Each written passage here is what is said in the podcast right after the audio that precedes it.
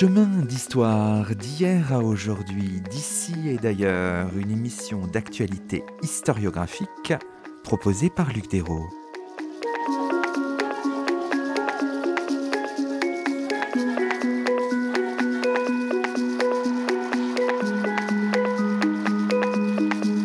Bonjour à toutes et à tous, c'est le 98e numéro de nos chemins d'histoire, le 17e de la troisième saison, et nous avons la joie d'accueillir à notre micro Malika Rahal. Bonjour à vous. Bonjour. Malika Rahal, vous êtes chargée de recherche au CNRS et vous dirigez l'Institut d'histoire du temps présent. Vous venez de faire paraître aux éditions de la Découverte un ouvrage intitulé Algérie 1962, une histoire populaire. Aujourd'hui, dans nos chemins, à la veille de la commémoration du 60e anniversaire de la fin de la guerre d'Algérie, nous plongeons dans les tumultes de l'année 1962, non pas tant pour considérer les expériences des pieds noirs et des harkis ou la crise politique du FLN, mais pour restituer la façon dont la période a été vécue par les habitants qui restent en Algérie. Bref, il s'agit, avec une loupe historiographique nouvelle, de regarder l'année 1962 dans tous ses tumultes, ses violences, mais aussi ses fêtes et ses joies. Alors, on peut peut-être prendre pour, euh, comme point de départ de notre conversation, Malika la première de couverture. C'est une belle photo. Nous sommes euh, le 3 juillet 1962 à Alger. Il y a des gens qui brandissent sur euh, une espèce de camionnette des drapeaux, des générations différentes, mais plutôt des jeunes. Et il y a tout de suite une idée de, de mouvement. Et on pense à l'idée d'effervescence qui euh, parcourt, qui est un des fils rouges de votre livre Alors on a beaucoup de photographies euh, mythiques des festivités de 62 et du coup il y avait le choix hein, de prendre euh, certaines de ces photos très connues, celle de Marc Ribou par exemple. Et puis évidemment je cherchais des choses un peu différentes, des choses un petit peu plus originales, un peu plus rares. Quand je suis tombée sur cette collection de photographies qui ont été prises par un appelé français du contingent, Jean-Paul Marniac, qui les a pris avec un film Kodak et qui en fait était à Alger euh, en juillet et commence à, à, photographier les festivités qui ont lieu avant la grande festivité du 5 juillet. C'est-à-dire que quand bien même on se dit on va attendre le 5, le 5 ça va être vraiment la date symbolique et le moment de l'indépendance, en réalité, ça n'attend pas, euh, ça déborde un peu de, de, de partout. Le 3 juillet, c'est le moment du transfert de souveraineté, c'est le moment de l'annonce des résultats du, du référendum d'autodétermination. Et déjà, on voit les, euh, les euh, symboles qui vont être très présents dans les journées qui vont suivre, les objets aussi. L'objet phare de ces festivités, c'est le camion. C'est celui qui permet à la fois de voir et d'être vu, il permet aux gens de monter sur le camion et de regarder la foule, mais en même temps en montant sur le camion, les gens se montrent, ils dansent souvent sur ces camions, ils brandissent des, euh, des drapeaux et on voit sur cette photographie euh, des hommes et des femmes réunis sur un même, euh, sur un même véhicule. Comme Jean-Paul Marniac a suivi le mouvement du camion, euh, le fond de la photographie est plus flou et c'est ça qui nous restitue la vitesse euh, avec laquelle ce camion euh, roule seul sur une petite rue d'Alger. C'est ça qui, qui fait la force de cette photographie, c'est ce contraste, ce flou qui introduit dans cette dimension, enfin c'est mon point de vue, je ne sais pas si vous le partagez, un petit élément quand même d'incertitude aussi à la fois d'effervescence et d'incertitude, eh bien oui, on sait que l'année 1962, vous le montrez, elle est faite de, de contrastes, il y a de la violence, il y a de la joie, il y a tout ça. Dans ce flou se loge peut-être une certaine forme d'incertitude. Oui, de l'incertitude et puis une, un questionnement sur la photo est-elle ratée, est-elle réussie? C'est-à-dire que techniquement, peut-être qu'elle n'est pas parfaite parce qu'il y a du flou, que peut-être ce flou n'est pas à 100% euh, maîtrisé et en même temps, avec le recul du temps, on peut le voir comme absolument l'expression de ce qui se passe dans le, dans le moment et donc une réussite pour capter ce qui se, se déroule, ou on peut rester sur l'idée qu'il y a euh, une sorte d'imperfection euh, technique à la, à, la, à la photographie, que l'événement, comme la photographie, euh, n'est pas, n'est pas complètement réussi. Peut-être là aussi il y a un jeu sur, sur l'interprétation et la question du regard qu'on pose a posteriori sur l'événement comme sur la photo. Avant de rentrer un peu dans le, dans le projet de votre livre, hein, rappelons peut-être pour nos auditeurs cette année 1962 que vous embrassez finalement simplement et en même temps c'est très complexe du 1er janvier au 31 décembre d'une certaine manière. Elle, est, euh, elle se décline en plusieurs moments, vous, vous le dites. les trois moments de 62, c'est les accords d'Évian, signés le 18 mars, et dont on retient finalement la date d'application le 19 mars. L'indépendance qui se scande, elle, en trois moments. Le 1er juillet, le référendum. Le 3 juillet, ses résultats sont, sont communiqués. Et le 5 juillet, c'est vraiment la proclamation de l'indépendance. Et puis, à la fin de l'année, les élections à l'Assemblée nationale constituante, la proclamation euh, de la République algérienne démocratique et populaire, on est en septembre cette fois 1962, et entre ces moments, euh, vous définissez des périodes qui sont parfois nommées en tant que telles, qui ont des sortes de, de chrononymes en quelque sorte. Les périodes et les événements ont, des noms, et d'ailleurs, d'ailleurs, en fait, 62 est un nom, en fait, les, les, les gens l'utilisent, quand bien même ils parlent en arabe d'ailleurs, souvent ils disent en français 62. Et aussi, chaque, euh, certaines de ces périodes, pas toutes, ont un, ont un nom. Avant, le cessez-le-feu, ça n'a pas de nom. C'est, je sais pas, c'est la fin de la guerre. Et en même temps, c'est une fin de guerre où on sent déjà l'approche de la fin. Et ça, c'était une des questions qui m'avait taraudé. C'était, euh, est-ce que c'est vrai qu'en décembre 61 ou en janvier 62, on sait que c'est vraiment plus bientôt la fin que quelques mois auparavant, si vous voyez ce que je veux dire. La période qui s'ouvre avec le cessez-le-feu, qui court jusqu'à l'indépendance, elle, elle a un nom, ça s'appelle la période transitoire, parce qu'il y a des institutions euh, transitoires, mais dans le langage courant euh, de beaucoup d'Algériens, ça porte un autre nom, ça s'appelle Waqt le temps de l'OAS. Alors qui est pas forcément euh, aussi bien délimité chronologiquement, parce que Waqt ça peut être le temps de l'OAS, c'est-à-dire y compris un peu avant. Hein. L'OAS ne naît pas en 1900, euh, 1962, il est, plus ancien et son niveau de violence monte. Et puis à partir de l'indépendance et jusqu'au mois de septembre, souvent on dit en Algérie, c'est la crise. La crise, ça veut dire la crise politique, la crise à l'intérieur du FLN, le conflit entre le gouvernement provisoire de la République algérienne et un de ses euh, anciens euh, membres, Ahmed Ben Bella, appuyé par euh, l'armée de l'extérieur, conflit qui se règle au mois de septembre par la victoire de l'un des camps sur, sur l'autre et l'arrivée au pouvoir de, de, Ben Bella comme premier premier ministre de l'Algérie indépendante. La période après le mois de septembre, là non plus, elle n'a pas vraiment de nom.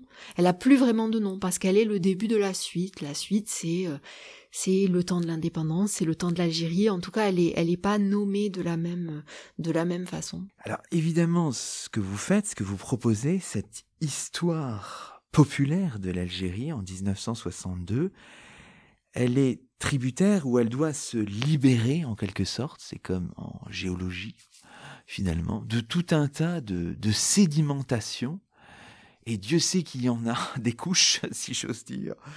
Des expériences multiples sont, sont connues, ont été euh, développées dans une historiographie très importante. On pense à ces Français l'histoire des Français d'Algérie ou des Européens d'Algérie, ces pieds noirs, l'histoire des harkis. Et vous le dites, il faut, pour inventer cette histoire populaire, aller au-delà ou plutôt en deçà de tout ça. Vous voulez aller retrouver les Algériens dans leur euh, joie, dans leur tumulte, dans leur violence, enfin voilà. En fait, on pourrait prendre le problème dans l'autre sens et dire au fond, c'est grâce à tous ces travaux que c'était possible d'écrire ce livre-là, en tout cas de l'écrire en France aussi et pour un public français aussi, parce que ces livres-là existent, qui racontent déjà une part de l'histoire qui est très importante. On a par exemple de nombreux livres sur l'exode des pieds noirs, sur leur arrivée en France, leur intégration en France. On a de nombreux livres sur la question des harkis à la fin de la guerre et euh, de nouveau sur, euh, sur leur arrivée et leur intégration euh, en France. Effectivement, au point de départ de ce livre, il y a aussi une frustration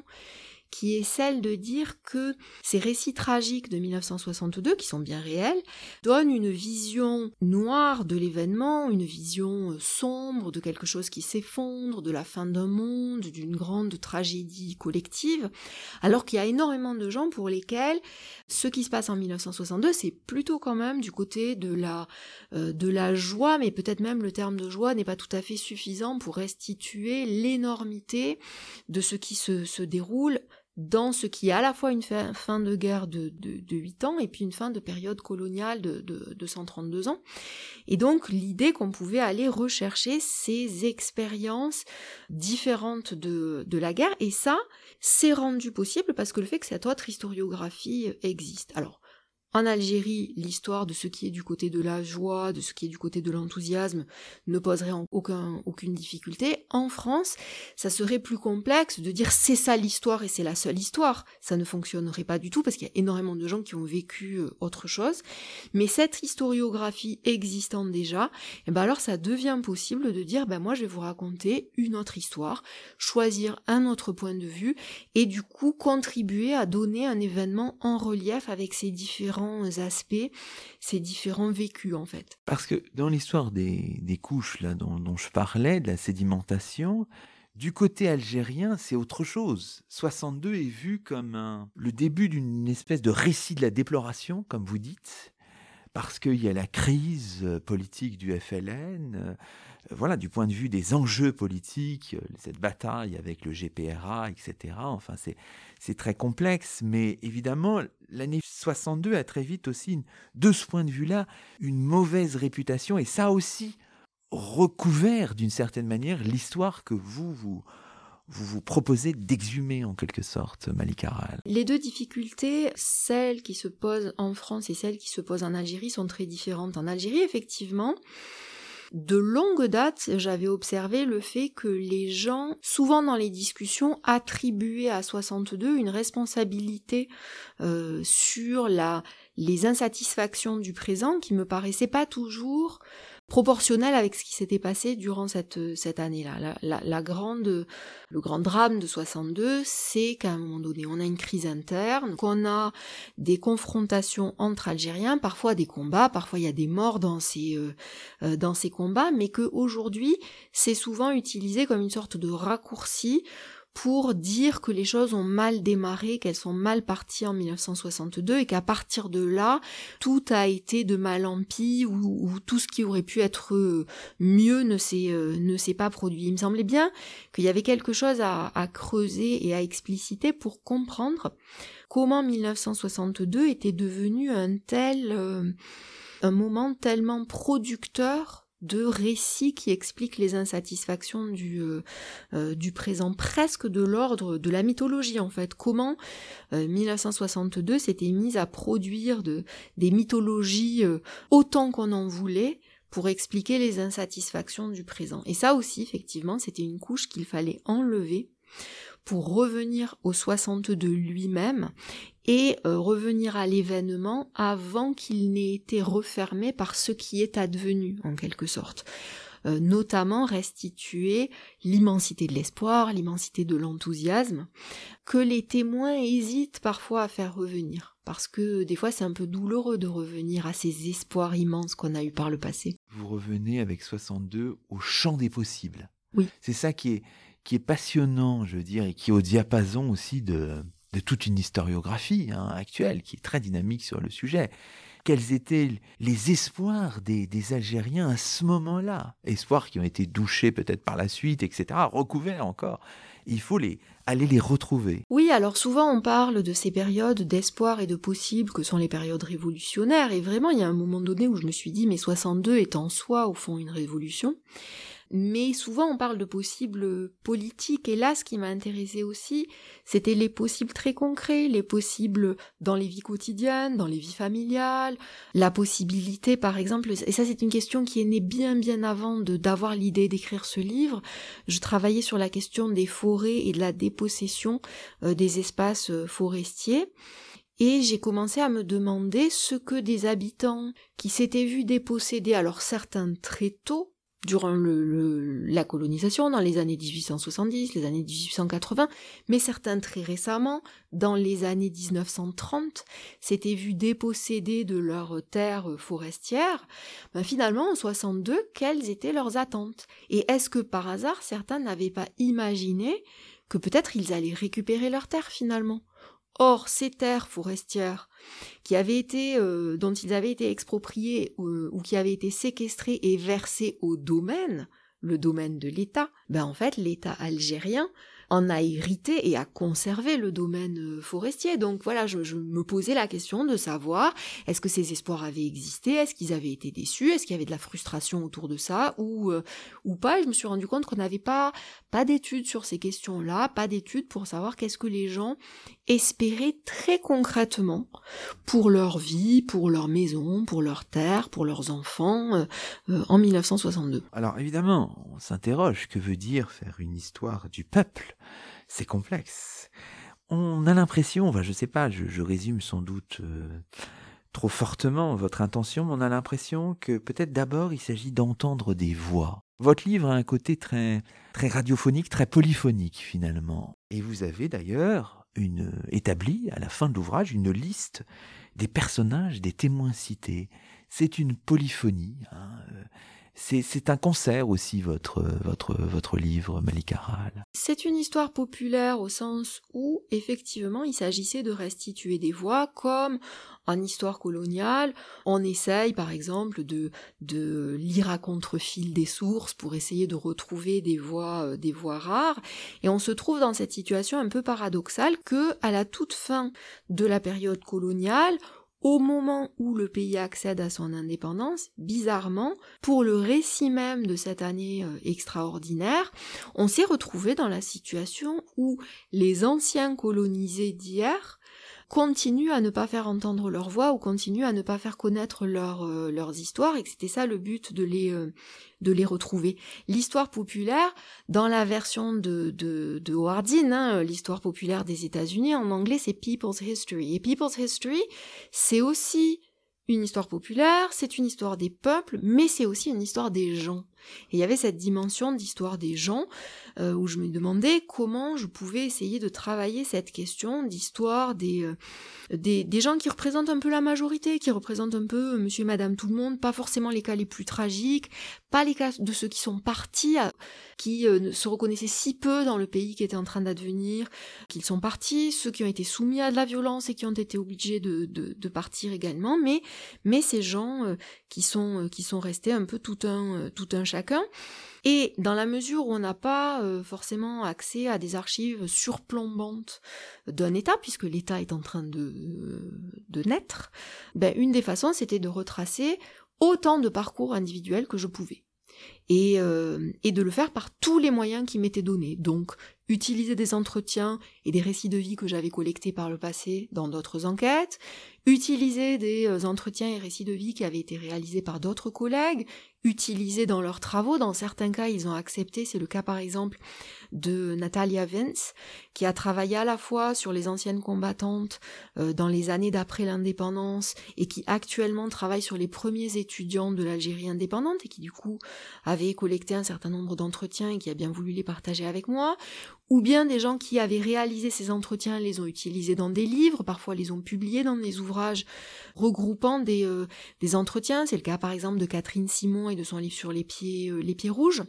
Mais aussi, j'ai utilisé euh, les documentaires, je pense aux documentaires de Malik Ben et Marie Colonna sur justement l'année 1962. Ils ont rencontré plein de gens que j'aurais aimé avoir le temps à mon tour d'interviewer plus euh, plus longuement. Et je me suis dit ben voilà, ils sont là, utilisons euh, tout ce qui tout ce qui existe. Est-ce qu'à un moment vous avez eu du point de vue méthodologique des incertitudes? Est-ce que il n'y a pas eu pour vous à un moment le, risque d'une forme d'impressionnisme ou est-ce qu'au contraire, c'était pas du tout un risque, c'était plutôt une chance? Si bien sûr, et, en fait, ça a demandé de, trouver des façons de, des façons d'écrire, et je me suis beaucoup demandé si euh, les lecteurs allaient euh, adhérer à cette, à cette façon d'écrire. Par exemple, on a quelques personnages qui se retrouvent dans plusieurs chapitres, mais on n'a euh, à aucun moment leur vie racontée euh, en entier ou leur expérience de 62 racontée en entier.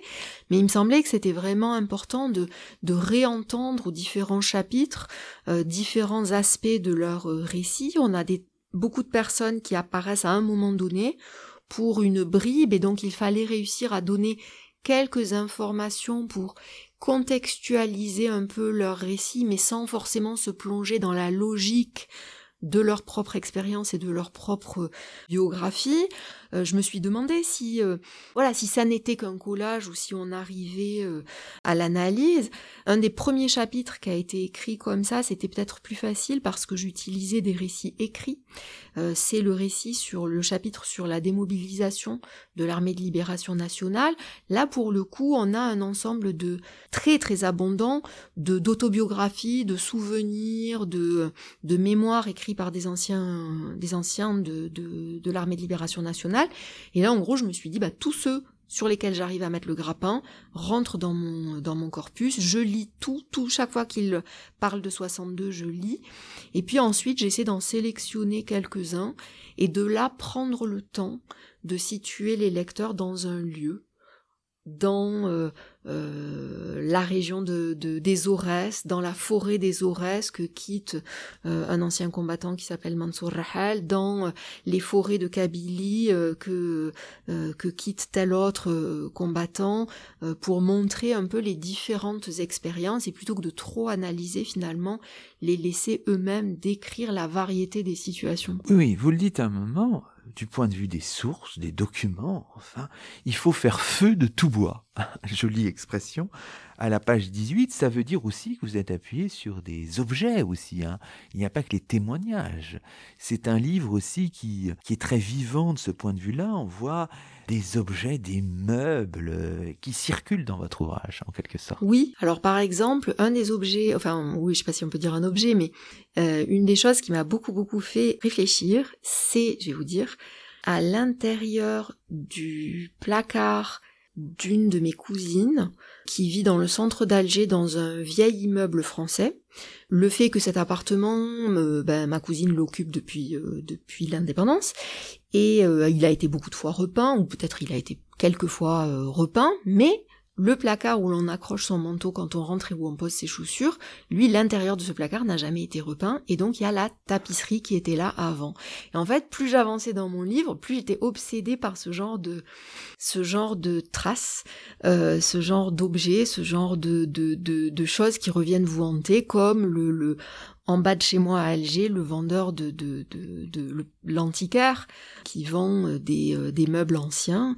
Et de temps en temps, en passant, je me disais, mais voilà, tel meuble, tel, fauteuil Louis XV, euh, de quand date-t-il et qui en a été le propriétaire avant qu'il ne se retrouve dans cette, boutique? Alors, dans ce livre-là, il y a aussi, on le sent en filigrane, hein, en pointillé, des choses qui sont personnelles. Parfois, vous utilisez le, le jeu. Un moment, par exemple, je prends un exemple, hein, page 215.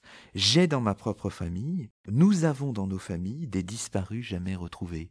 Et ensuite, vous reprenez le fil euh, de votre euh, démarche d'historienne. C'est intéressant. Donc, c'est un livre qui est aussi dans ce nuancier des expériences sensibles hein, que vous décrivez, qui aussi, d'une certaine manière, votre expérience, votre rapport aussi à l'Algérie, qui est là en soubassement, en pointillé, je ne sais pas, euh, Malikaral, est-ce qu'on peut dire les choses comme ça? Est-ce que ça se nourrit de ça? Le jeu, vous ne le refusez pas. Non, parce qu'en fait, c'est vraiment à partir de cette tapisserie d'armoire, de placard, c'est vraiment à partir de ce meuble, c'est vraiment à partir de ce mort euh, dont on ne sait pas où est le corps que l'on réfléchit réellement. Alors ça n'empêche pas les blocages et quelque part c'est aussi ce qui nous permet de voir que les blocages sont euh, euh, les blocages de la mémoire ou les, les impensés sont, euh, sont forts. Moi je me rappelle très bien du jour où j'ai découvert la question des corps disparus ça fait des années que je travaille ici à l'Institut d'histoire du temps présent. Il y a des historiens de la guerre, des sorties de guerre, euh, des gens qui ont travaillé sur la question de la recherche des corps. Il y en a plein. Euh, euh, j'ai lu quand j'étais adolescente le général de l'armée morte d'Ismaël Kadaré. cette question de la recherche des corps à la sortie de guerre, elle est complètement familière. Et je vous jure que je ne m'étais jamais posé la question des corps disparus de la guerre d'indépendance et que je ne m'étais pas explicitement ou consciemment posé la, question du corps qui manque dans ma propre dans ma propre famille.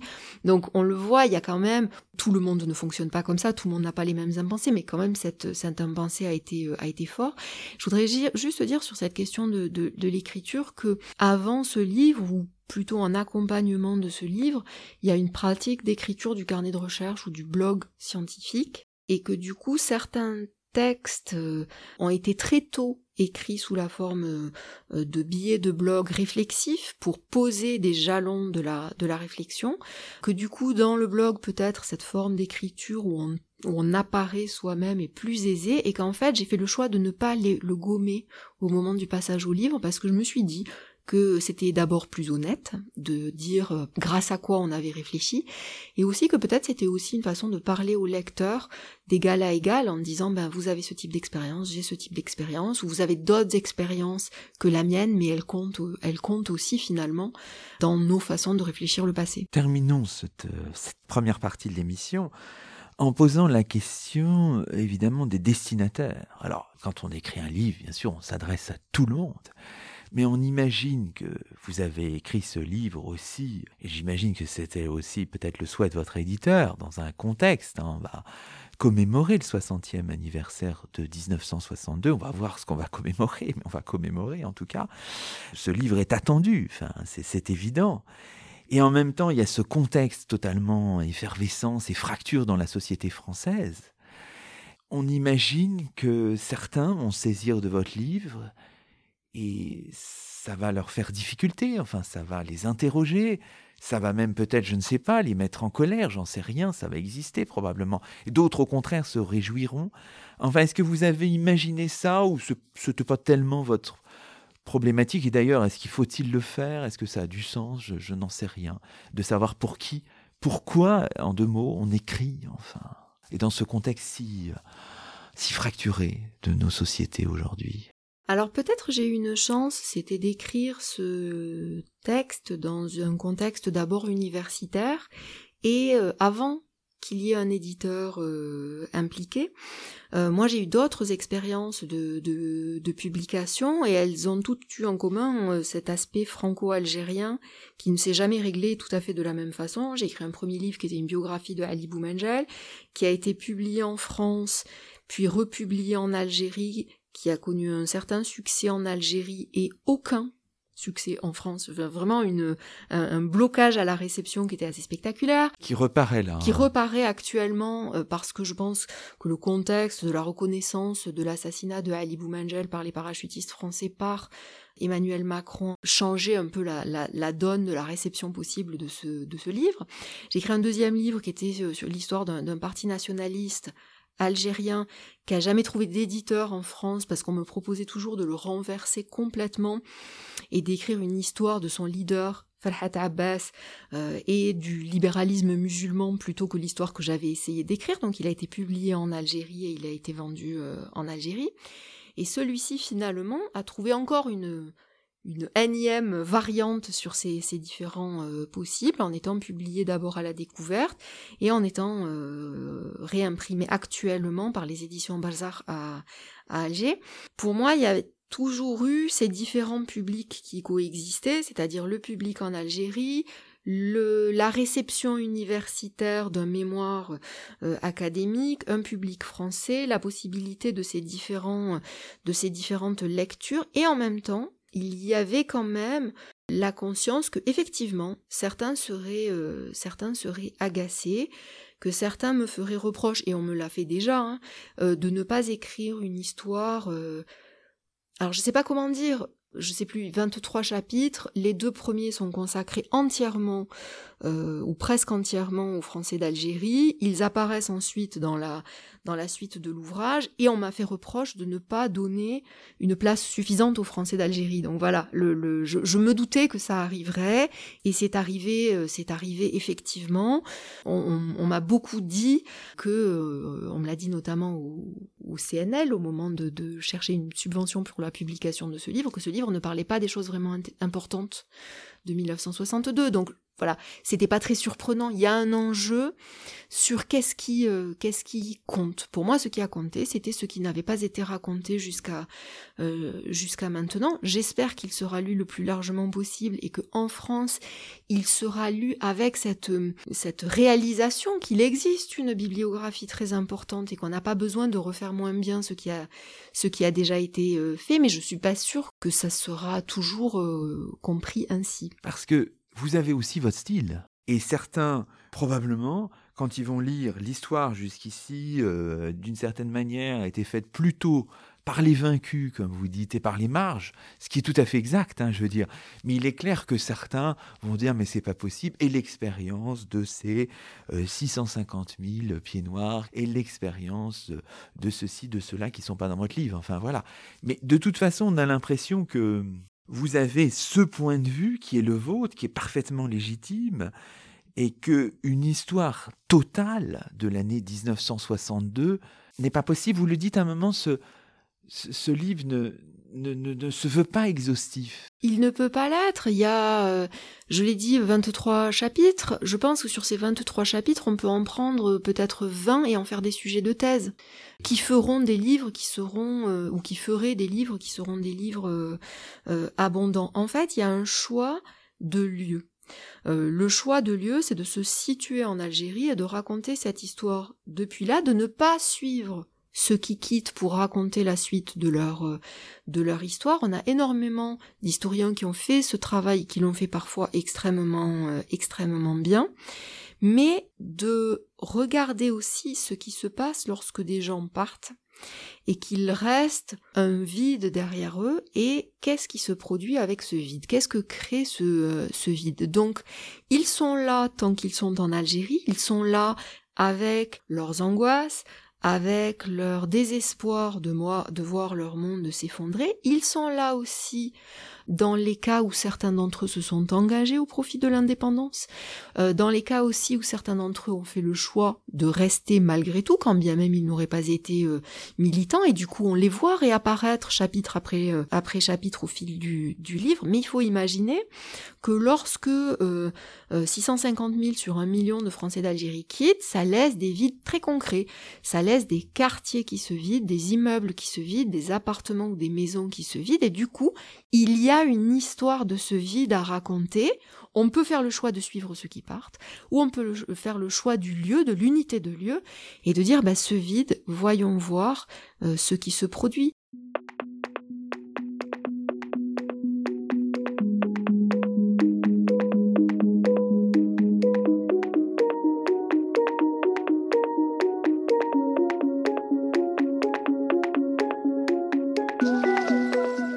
Écoutez Chemin d'Histoire, une émission d'actualité historiographique.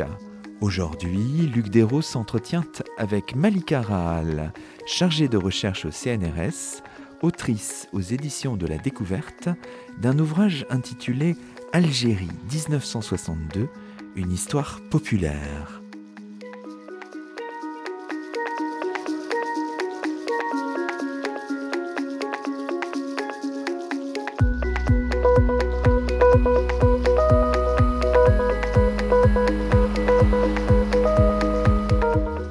Dans la deuxième partie de cette émission, Malika on peut se promener un petit peu dans votre ouvrage, si j'ose dire, en focalisant l'attention sur quelques aspects du livre.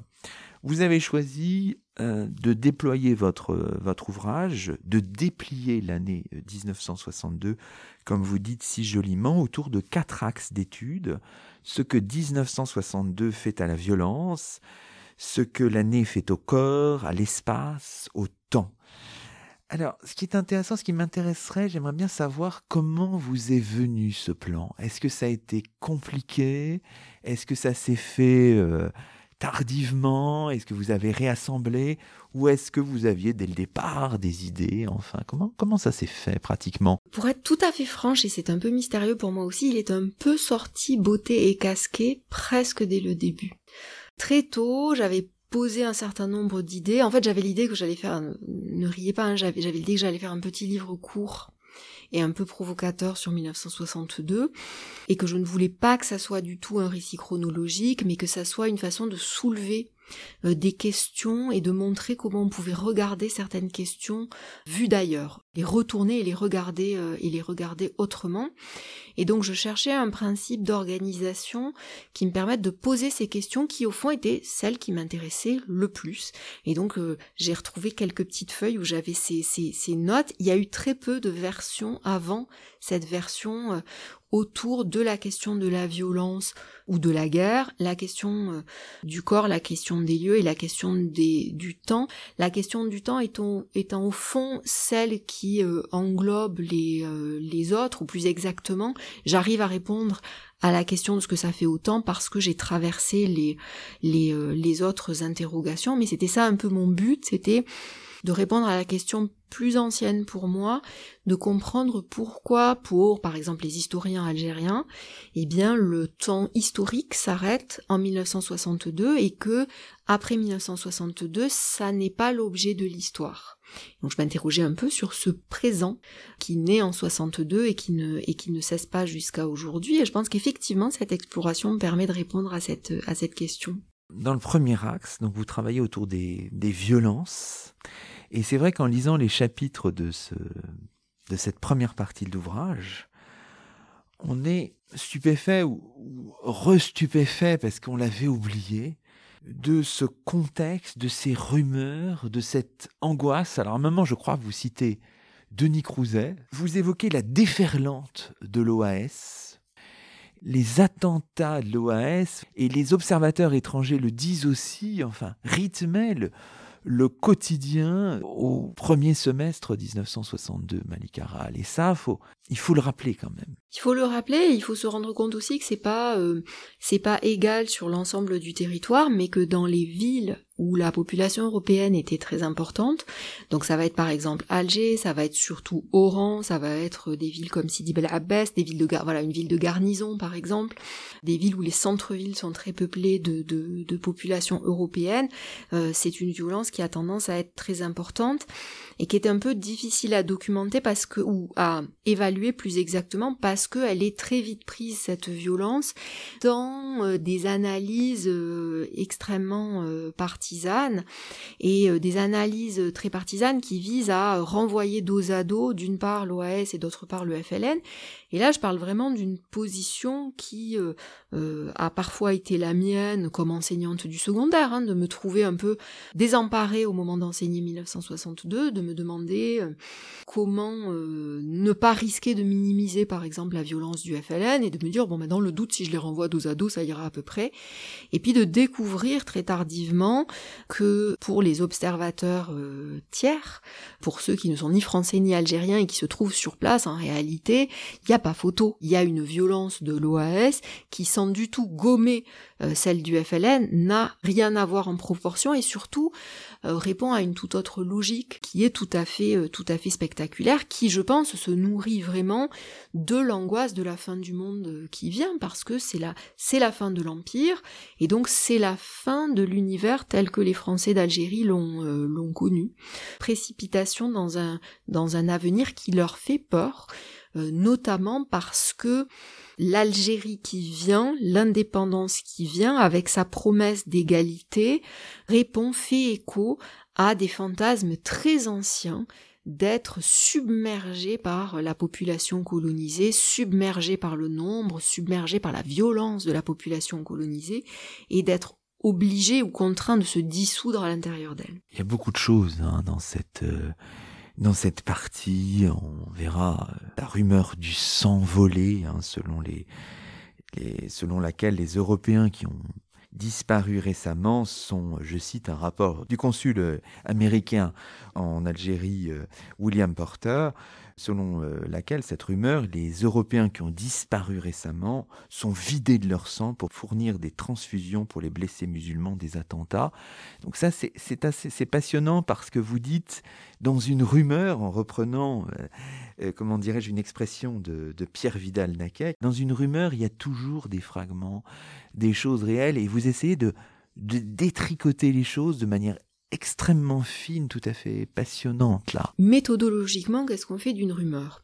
Qu'est-ce qu'on fait d'une rumeur comme ça, en plus d'un crime démultiplié qui se serait produit en beaucoup d'endroits? Il faudrait réussir, par exemple, à prouver qu'en aucun lieu euh, ce crime n'a jamais été commis. Et donc on voit bien que méthodologiquement c'est tout simplement impossible. Donc est-ce que ça veut dire qu'on est donc en tant qu'historien condamné à fatalement croire toutes les rumeurs, ou en tout cas leur prêter crédit et qu'on n'a aucun outil pour les euh, analyser? Ça serait évidemment pas euh, pas juste du tout. ça rappelle beaucoup dans d'autres temps et d'autres lieux les accusations par exemple faites aux juifs d'avoir enlevé des enfants pour des sacrifices rituels pour prendre leur sang, pour réaliser de supposées euh, cérémonies euh, rituelles ou, euh, ou, religieuses. Là non plus, on n'est pas du tout en mesure d'aller vérifier que dans aucune famille de Rhodes, par exemple, aucune famille juive n'a enlevé un enfant, etc. On a d'autres méthodologies pour travailler la rumeur. Et donc le but, c'était de à partir de quels éléments cette rumeur s'était constituée. Le fait que réellement il y a des enlèvements, notamment des enlèvements d'Européens, mais pas exclusivement, que euh, réellement il y a une question autour de la transfusion sanguine parce que les blessés faits par l'OAS, qui dans un premier temps sont conduits dans les hôpitaux publics, sont dans un certain nombre de cas achevés par des tueurs de l'OAS dans les hôpitaux publics, et donc très rapidement les Algériens prennent l'habitude d'aller chercher les blessés et de les ramener dans des cliniques de fortune où l'espérance de vie n'est pas bien euh, pas bien longue, où une des questions c'est la possibilité euh, de leur faire des transfusions euh, sanguines. On n'a pas tellement de problèmes de donneurs de sang en réalité. Mobilisation du FLN est extrêmement forte. Par contre, on a des problèmes de tuyaux et de logistique, on a des problèmes de frigo, on a des problèmes de tester le groupage du, du sang pour être sûr de, donner le bon sang à la bonne à la bonne personne. On sait que ces informations là circulent, notamment parce qu'il y a des échanges entre ces cliniques clandestines et la Croix-Rouge pour essayer de trouver des solutions, euh, des solutions logistiques. Et du coup, ça fournit cet ensemble d'éléments réels qui vont euh, fournir la rumeur dans une atmosphère euh, terrifiante pour les Français d'Algérie ces, enlèvements qui ont lieu, on se met à imaginer que euh, les, euh, les, personnes sont utilisées comme des sortes de vaches à lait pour fournir du, sang aux blessés algériens. On voit bien aussi la force symbolique de cette euh, de cette anecdote ou de cette rumeur, le fait que ils vont être rendus exsangues par l'Algérie qui vient et par les Algériens qui prennent le contrôle du pays. Dans cet axe d'étude, dans cette première partie, évidemment des chapitres phares qui euh, fera parler, fait déjà sans doute parler, c'est euh, votre chapitre consacré au massacre du 5 juillet à Oran. Alors là, on voit toute votre méthodologie, hein, c'est-à-dire que vous avez voulu, j'aime beaucoup l'expression, inscrire l'événement dans son arrière-pays. Et arrière-pays chronologique. Hein, et au bout du bout, il y a une analyse très fine, heure par heure même, de ce qui se passe le 5 juillet à Oran, pour essayer de, là encore, de détricoter les choses. il y a quelque chose de très scalaire aussi. Vous, vous zoomez, dézoomez, et c'est comme ça qu'on explique aussi les choses, euh, d'une certaine manière. Oui, la façon dont on raconte Oran 62, et encore maintenant, si vous tapez sur Google Oran 62, si vous tapez Oran 62 sur Wikipédia, si vous le faites en arabe, en français, en anglais, ce qui sort toujours, c'est 5 juillet à Oran. Donc 5 juillet, que se passe-t-il? Au milieu des, des, festivités, la violence se, déclenche et un massacre a lieu dans lequel sont assassinés des Européens et sont assassinés des Algériens. Euh, ce qu'on oublie, hein, on oublie en général ce qu'on raconte, c'est euh, des Européens sont assassinés, ce qui est vrai, ils ne sont, euh, ils ne sont pas les, les seuls. Et cette violence, bien souvent, on en reste à comment l'expliquer, comment expliquer ce qui se passe, euh, ce qui se passe là. Et comme on ne cherche aucune contextualisation euh, locale, alors ben, on est bien obligé de chercher des donneurs d'ordre, des voilà, le FLN aurait-il donné l'ordre de cette euh, de cette tuerie? Est-ce que le FLN a cherché à faire peur aux Européens pour les faire partir, pour avoir un pays sans sans Français par exemple? Et en réalité, la question c'est celle de la nature de l'événement. Voilà. Et ce que j'essaie de, montrer, c'est le fait qu'en réalité, l'événement n'est pas le 5 juillet, qu'en réalité, l'événement commence bien avant le 5 juillet, parce que Oran fait exception en Algérie dès avant le 5 juillet. En réalité, ça fait déjà plusieurs mois que en Algérie, on sait qu'il se passe quelque chose à, à Oran. J'ai retrouvé dans une des, euh, euh, des autobiographies euh, celle d'une, militante qui s'appelle Zoliha Bqaddour et qui s'est trouvée en Irak et au Liban au moment du passage à l'indépendance, qui a rencontré des familles. Parmi une de ces familles, un des enfants s'appelait Wahran, comme Oran parce qu'il était né au moment euh, du début de l'année 1962, parce que en écoutant les nouvelles à la radio, il se passait déjà quelque chose à Oran. Que se passait-il? Eh bien, là, plus qu'ailleurs, dans ce bastion des, Français d'Algérie, la plus grande ville européenne d'Algérie, la violence de l'OAS était plus forte qu'ailleurs. Elle était euh, sans commune mesure avec ce qui se passe ailleurs, que les quartiers algériens étaient soumis à une pression extrêmement forte, avec des bombardements, avec des snipers, avec des assassinats euh, quotidiens, avec des populations algériennes réduite dans des quartiers euh, assiégés en quelque sorte.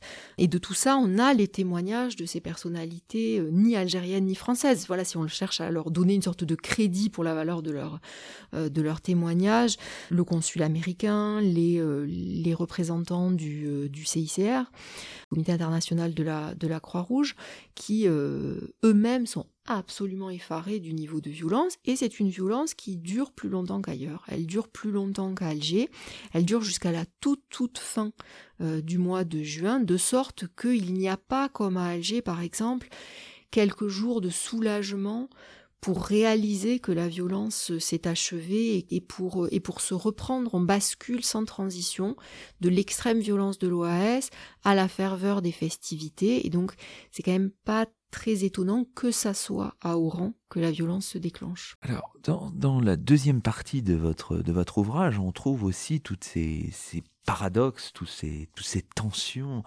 entre joie et tragédie, hein, finalement. Vous soulignez notamment à la page 202, avec une très belle phrase dont vous avez l'art, dans l'atmosphère effervescente et miraculeuse, au milieu des retours inespérés et des nouvelles, les disparus reviennent donc hanter les vivants. Donc il y a ces disparus là, vraiment, c'est vraiment moi ça m'a beaucoup frappé dans votre ouvrage. Et là encore, il y a des épaisseurs temporelles différentes. Hein. 62 cristallise un certain nombre de choses. Et puis, il y a à côté de ça, euh, c'est ces festivités immenses, cette joie, euh, la joie de mars qui n'est pas la même que la joie de juillet. Enfin voilà, c'est une Algérie de, contrastes, de tumultes. Et voilà, et vraiment là, on est au diapason de cette première de couverture. Dans cette deuxième partie, on a ces ces corps en joie et puis aussi ces corps qu'on recherche. Enfin, c'est fait tout ça, l'Algérie 1962. C'est un moment d'indétermination 1962 peuvent encore se sentir appartenir au pays, au fond tous ceux qui ont lutté pour l'indépendance de l'Algérie, mais y compris euh, euh, des militants libanais qui euh, activent en Grande-Bretagne, des communistes irakiens, des, des Égyptiens, des, des Palestiniens, des Français qui se sont engagés pour l'indépendance de l'Algérie, des Latino-Américains qui ont ou des Africains qui ont vu le film de Youssef Chahine, Jamila Bouhired, Gamil al-Gazairiya, comme on, dit en égyptien. Tout cela, au fond, peuvent être algériens en 1962, et puis plus tard, les, choses commenceront à se, recristalliser autour d'une définition plus claire de qui est algérien, qui, euh, qui ne l'est pas. Mais 62, c'est quand même un, grand temps de l'indétermination, et cette indétermination, au fond, elle est aussi entre les vivants et les morts. C'est-à-dire que pour des maquisards qui ont combattu pendant plusieurs années euh, dans, les, dans les maquis, il y a quelque chose d'assez euh, tragique à quitter. Le moment euh, de l'annonce du cessez-le-feu, souvent c'est par la radio, c'est pas un moment euh, d'euphorie immédiate, ou bien c'est une euphorie qui est mêlée de quelque chose de très lourd, de gens qui éclatent en sanglots parce que au moment où vient le cessez-le-feu, tout à coup ils vont être séparés de ceux qui sont morts au combat, de leurs anciens compagnons. Jusque-là, quelque part, en étant au combat, ils étaient avec eux, il va falloir s'en séparer.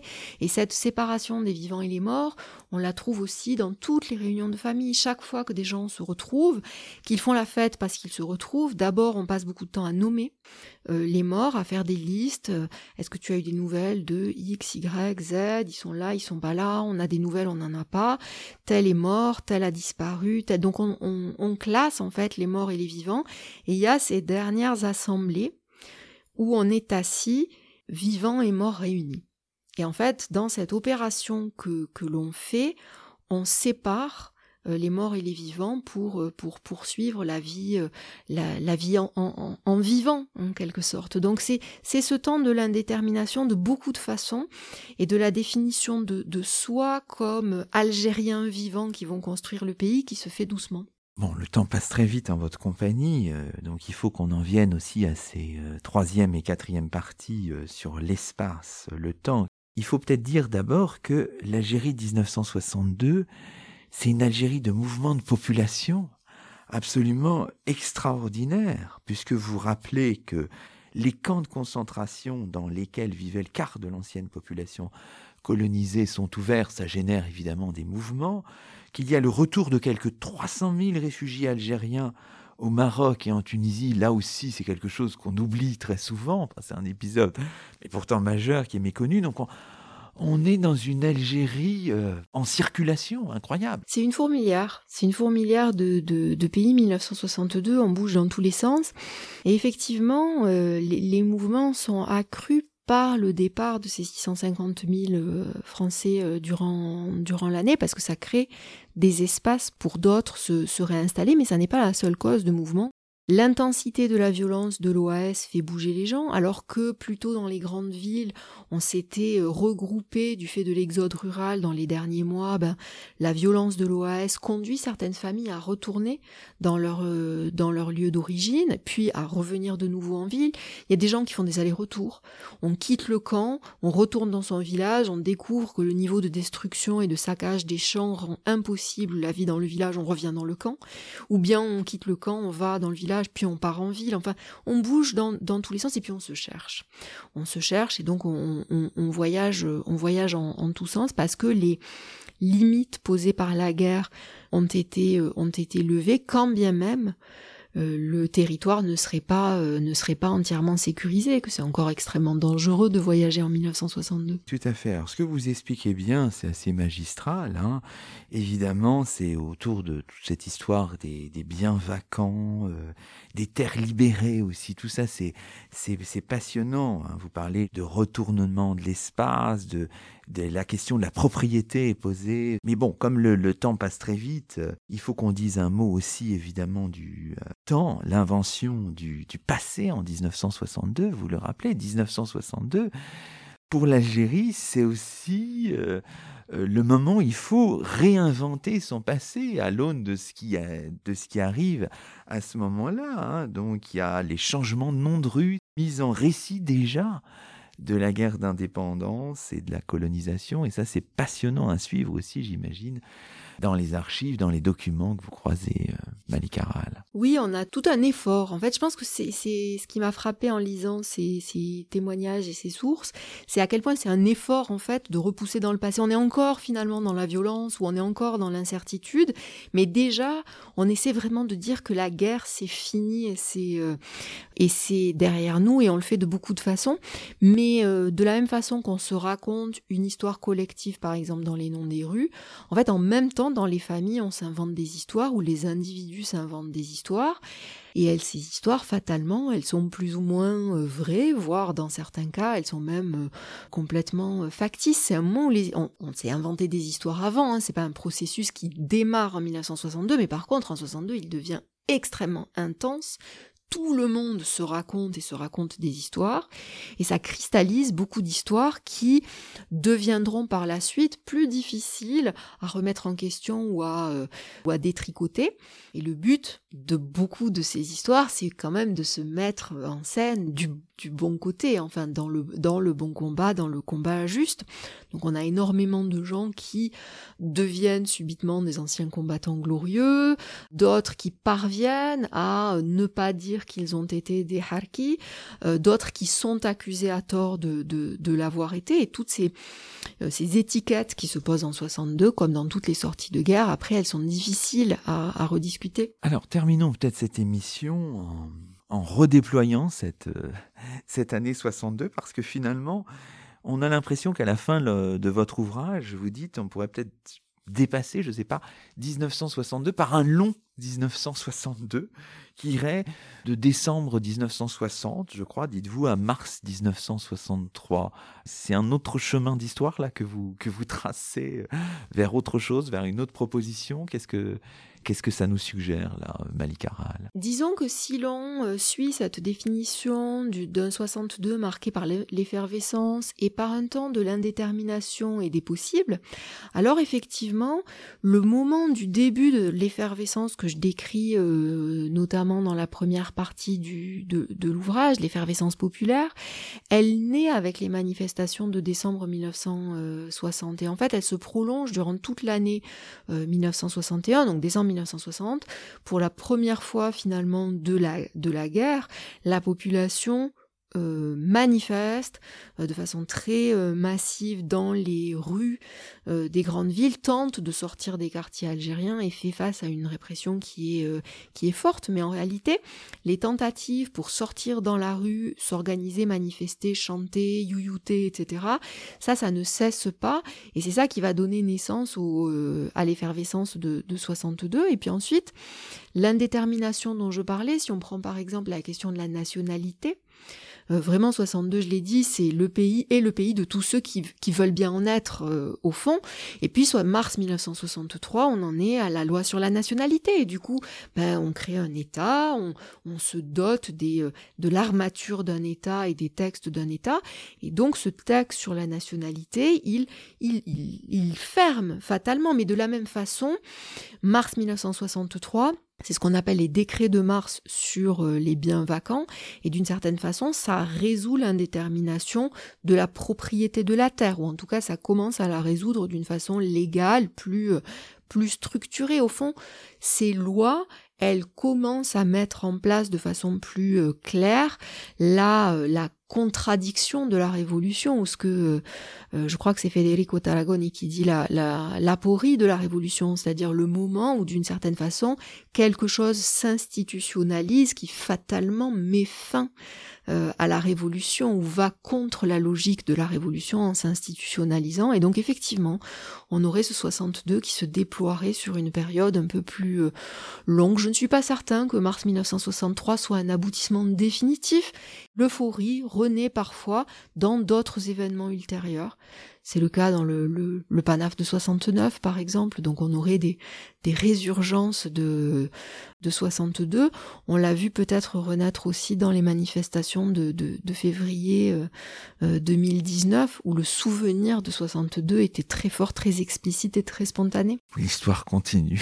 Merci beaucoup, Malika Rahal. Merci à vous. Et c'est ainsi que se termine le 98e numéro de nos chemins d'histoire, 17e de la troisième saison.